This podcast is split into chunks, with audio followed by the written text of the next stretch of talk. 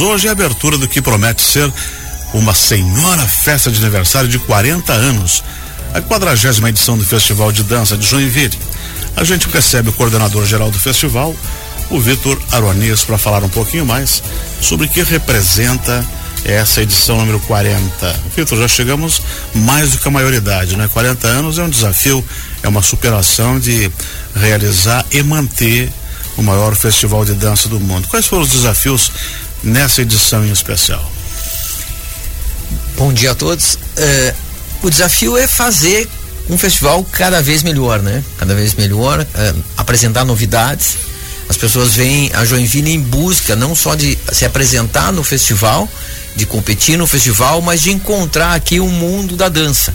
Então, é outros expositores, mais expositores, mais atividades relacionadas à dança, essas novidades que o público vem buscar no festival, né? Então, o desafio é muito grande da equipe de criar essas novas atrações para que as pessoas sempre encontrem novidades, fazer um festival diferente do que foi a última edição. Uhum. A gente tem esse ano um festival muito maior do que foi as outras, que foram, né, as outras duas edições passadas. Por falar em tamanho, você tem os números na cabeça aí, quantos grupos, quantos bailarinos vão circular pela, para essa edição? Quantos Eu sei grupos? que é difícil, assim, guardar esses números, né? Que é uma coisa gigantesca. A gente tem mais de 800 grupos vindos de diversos estados brasileiros, de três países. Eh, são mais de 13 mil participantes, aí entre cursistas, com, eh, bailarinos, competidores, né? Uhum. De palcos abertos, pessoas que vão participar da Dance Parade. Então tem é muita gente. A gente teve na última edição 10.500 pessoas, então a gente está aumentando aí significativamente o número de, de participantes. E, e para o grande espetáculo de hoje à noite da abertura tem uma novidade aí que é um grupo norte-americano que vem para cá, né? What a Problem. Como é que surgiu esse grupo? Como é que vocês souberam e como é que ele vai fazer o espetáculo de abertura hoje? A gente sempre procura trazer no, novidades, né? E trazer grupos que dificilmente vêm ao Brasil. É, é um desafio. É, o festival quer proporcionar isso, né? Para que as pessoas tenham contato com grupos novos, né? Com outras linguagens que só, não só a dança clássica. Então, esse convite surgiu através de uma produtora é, de espetáculos de dança do, do, de, do Rio de Janeiro, Antares Produções, que intermediou essa contratação desse grupo norte-americano. É um grupo importante. Uh, o bailarino que vai dançar, Bilty Jones, tem mais de 70 anos. É, talvez essa seja a última apresentação dele ao vivo, ao, no palco, né? Ele dançando, né? Ele é o coreógrafo do, do grupo, uh, mas ele vai estar tá em cena dançando. Uh, comparando, as pessoas dizem que ele é o Baryshnikov da dança contemporânea. Então, assim como é, o É bem desafiador também o, o, o o espetáculo, né? What a problem, algum problema, né? Exatamente, quer dizer, a gente tem aqui, como tem vários textos durante o espetáculo, né? É, declamado, enfim, tem a tradução simultânea ainda que vai ser feita durante o espetáculo para que as pessoas, as pessoas que não sabem inglês, né? Possam entender o contexto do espetáculo. Eu estava lendo a sinopse aqui desse espetáculo, ele foi buscar uh, muita coisa, né? da, da coreografia, que explora desde o momento que a gente vive, o momento que a gente passou, uh, e também buscou na cinema, na literatura e também em fatos históricos toda uma inspiração para montar, né? Como o filme do Fundo do Mar, o discurso do Martin Luther King, I Have a Dream, Eu Tenho um Sonho, e também um grande clássico da literatura norte-americana, Moby Dick, do Herman Melville. Tudo isso traduzido uh, vai estar sendo apresentado hoje à noite pelo Bill T. Jones e Arne Zane. Arne Zane já morreu em 88, né? Mas o Bill, ele está vivo e traz esse belíssimo espetáculo, What a Problem. A partir das 19 horas, a abertura do festival de hoje. Esse é um, é um exemplo de, de atração internacional. Mas veio grupos também de outros países para se apresentar, ou para competir, ou para se inscrever, ou para dançar? Sim, tem grupos participando da competição, né, com, na, nas competições, tem grupos participando de palcos abertos e tem grupos visitando o festival, vindo fazer cursos no festival, né? O festival tem essa característica, a gente tem mais de 100 cursos sendo oferecidos, cursos de com especialistas em, em dança e que são bem procurados. A gente tem mais de duas mil pessoas inscritas nesses cursos. A gente tem cerca de 2.600 vagas, hoje a gente está com quase 80% dessas vagas ocupadas. E acreditamos que até o final do festival, na, na segunda semana, ainda tem bastante vaga na, na segunda semana, tem, temos vagas, devem estar completa aí toda a programação uh, pedagógica né, do festival. Ainda há vagas, dá tempo de se inscrever, né? Sim, sim, ainda, ainda tem vagas, né? Tem ingressos, é sempre bom lembrar que a gente distribui aos patrocinadores, eh, aos apoiadores, enfim, vale ingressos, né? Uhum. Não ingressos que já ingressos de cortesia, mas sim vale ingressos que precisam ser trocados por ingressos no dia do espetáculo. Isso faz com que a gente consiga colocar à venda esses vale ingressos que não foram trocadas no dia da apresentação. Então sempre pode haver ingressos para aquelas noites que estão hoje esgotadas, pode ser que no dia hum. sejam liberados ingressos que não foram trocados. E para hoje à noite ainda é possível comprar? Para hoje à noite ainda tem ingressos, sim. É só entrar no site ou vir na bilheteria? Só entrar no site ou na bilheteria a partir da uma hora da tarde. Uhum. E a partir de amanhã começa a agenda competitiva, né? Uh, é, Para essas também é, é tranquilo você entrar e pode comprar na hora também, eventualmente? Isso, se houver ingresso, se houver ingresso são, disponível. São é. mais disputadas, né? Exatamente. Agora, é, é, importante, como eu falei antes, né? O, é, existem vale ingressos que precisam ser trocados por ingressos para que as pessoas tenham acesso.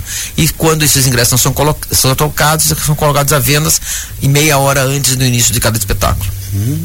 Tem muitas novidades que eu estou vendo aqui na programação, né? algumas coisas que já existiam, outras coisas novas. E, e a partir desse ano muda um pouquinho a visita aos bastidores, né? Exatamente. Hoje a, a visita aos bastidores está sendo feita pela uma parceria com a agência Bailarinos pelo Mundo, eh, conta com áudio guia, monitores, enfim, e pode ser então reservada aí no balcão de informações eh, junto às meninas da Bailarinos pelo Mundo.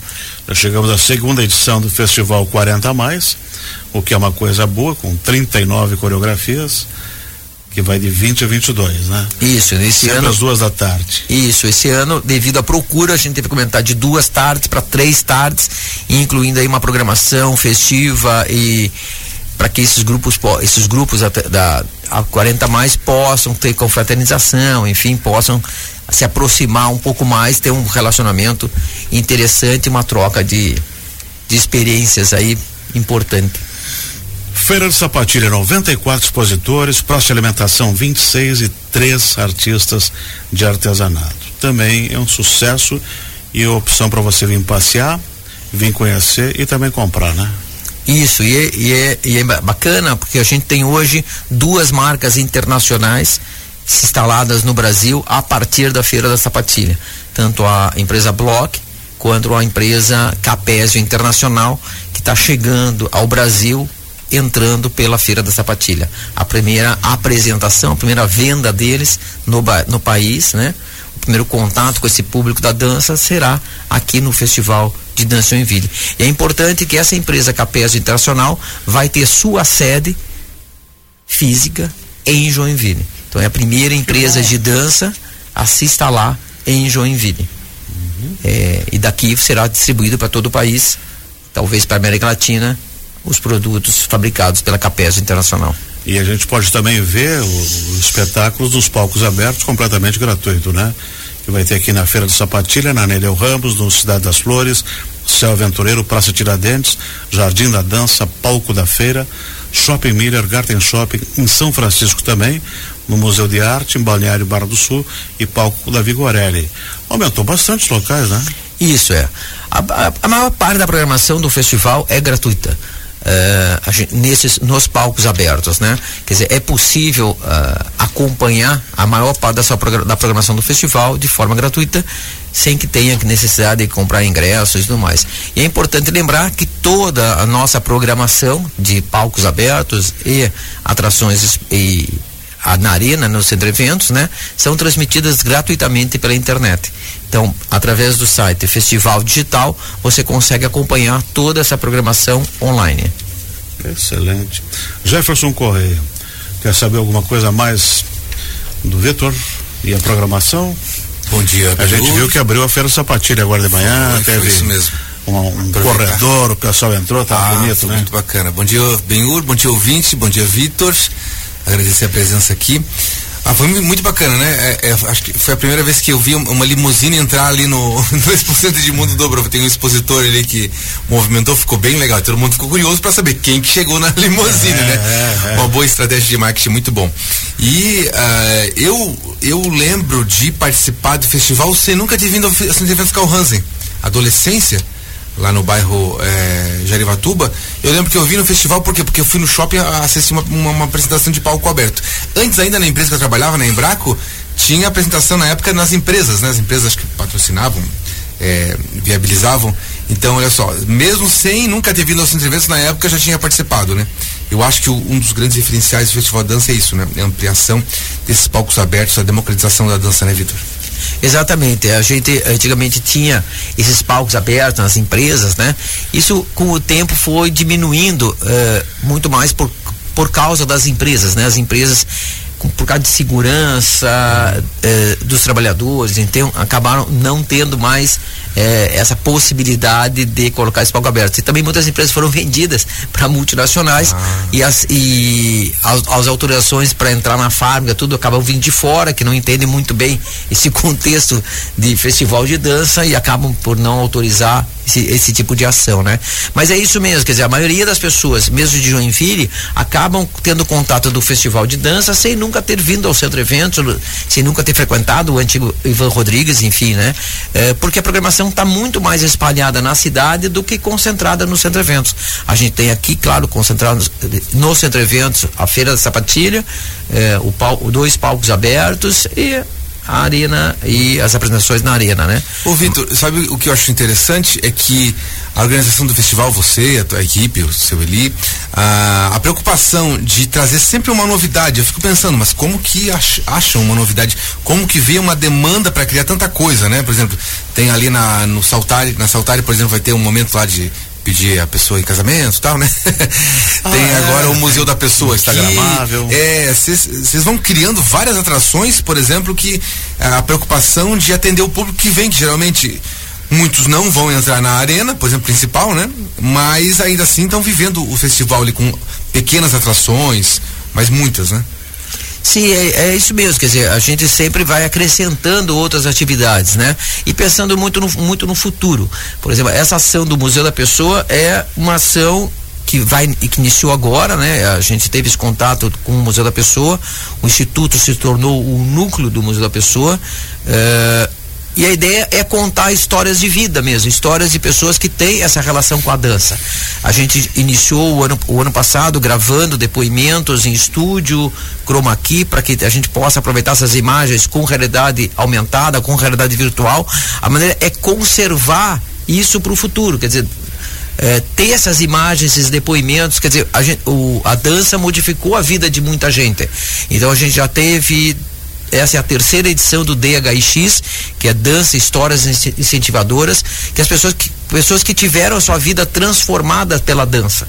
Então isso é vai se criando um acervo e para que a gente possa ter esse material guardado para que no futuro as novas gerações vejam o que foi o que foi esses bailarinos que talvez não estejam. Tem uma referência de Tem uma passou, referência que, que, fizeram, passou, né? né? Que talvez não, este, não estarão com a gente é. no futuro, mas que passaram por aqui, tiveram momentos importantes e está guardado. Então, uh, mesmo assim, homenagens, né? A gente tem homenagem esse ano à dona Tatiana, que completa 100 anos, né? Que foi uma pessoa super responsável por trazer esse balé clássico para o Brasil. Como é que vai ser a homenagem com ela? Então vai ser homenagem no palco, no palco da na arena, né, no, numa das apresentações, na noite de gala, e depois ela vai ser homenageada com uma, uma festa dos 40 anos do festival. Vitor, uma das novidades é o podcast que está sendo produzido a partir desse ano. Mas esse, esse podcast, ele vai ser exclusivo só para o ano 40 ou a tendência é mantê-lo para as próximas edições? Não, a gente já tem um podcast já há algum tempo, já há uns três anos, a gente tem o, o Pode Dançar, que é o nosso uhum. podcast, tem mais de 100 capítulos já gravados, né? E desde março desse ano tá, a gente está vinculando aqui na Rádio Cultural também. Uhum. Isso, e esse ano acho que a novidade é o videocast, quer ah. dizer, a ah. gente tá é, não só uh, a voz, né, mas tendo a imagem, a imagem das, das, pessoas entrevistadas para que a gente possa que, ter e também isso um registrado também, para o né? futuro, para pesquisadores, para bailarinos, para a própria gestão do, do, do, do festival, né? É isso tudo, né? Com a gente está iniciando a construção do Museu da Dança. A gente já tem o Museu da Dança instalado atrás do Centro de Eventos, mas a gente está construindo já um novo prédio do Museu da Dança, junto ao Saltari. Eh, ampliando tudo isso para guardar todo esse acervo, né? A gente já tem o acervo do festival eh, físico no no Saltari, né? A gente já tem esse material todo digitalizado, já está à disposição do público em geral, esse material digitalizado. A gente tem muita gente que faz pesquisas no festival, e aí pesquisas diversas, comunicação, como é que é a comunicação no festival, como é que é o RH no festival, a administração, a captação de recursos, enfim, pesquisas e teses aí de, mestrado. Festival ou, virou case. Ou de final de curso, né? TCC, eh, de diversas faculdades do, de Joinville e de, dos outros estados também.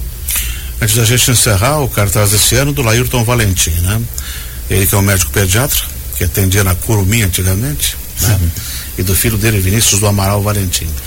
Gente de Joinville traduzindo essa história de 40 anos. Foi uma bela iniciativa também, né? É, isso é bacana. A gente desde 2000, né, percebeu que o cartaz já não tinha mais aquela uh, função de divulgar o festival, né?